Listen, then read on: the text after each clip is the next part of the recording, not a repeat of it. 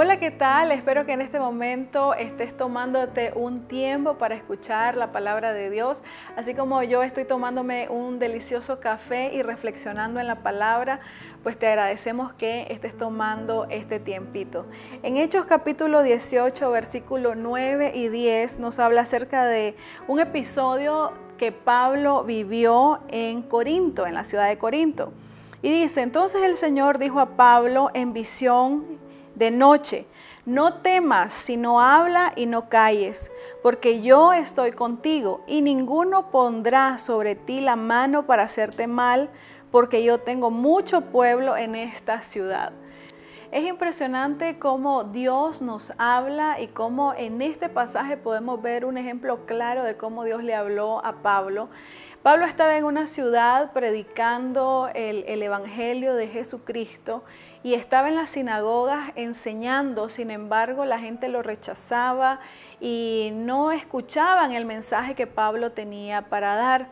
Entonces creo que en ese momento Pablo se sintió, se sintió un poco decepcionado, un poco rechazado, eh, triste. Sin embargo, Dios le dijo a Pablo, no temas, sino habla y no calles, porque yo estoy contigo. Fue una palabra específica en un momento que Pablo necesitaba escuchar eso. Hoy en día Dios nos habla de igual manera a cada uno de nosotros en momentos específicos que necesitamos escuchar una dirección, una guía de parte de Dios.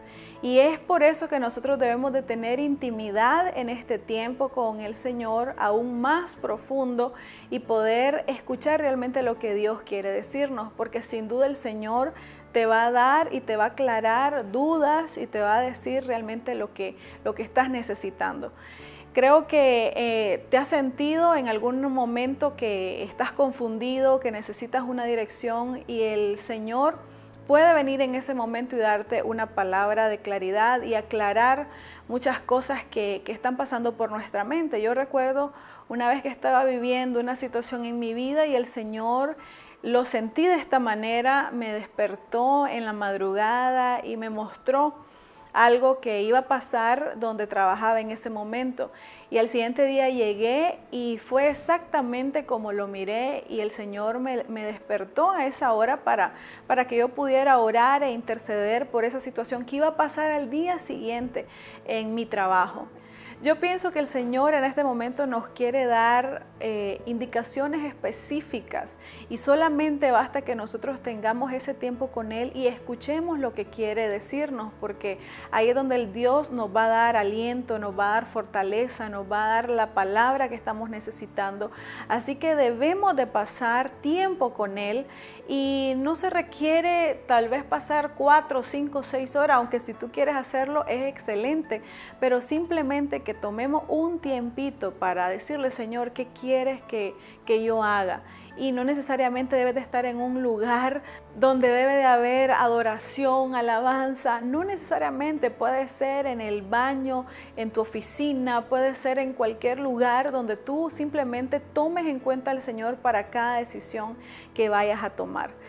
Te animo a que estés atento a lo que Dios quiere decirte en este tiempo y que obedezcamos y cumplamos lo que Él tiene planeado para nosotros porque sin duda el Señor conoce lo que estás viviendo, lo que estás pasando y Él te va a dar la fortaleza y Él te va a dar la palabra que necesitas para que tu vida sea guiada por Él. Que Dios te bendiga y sigue disfrutando de este tiempo con Dios.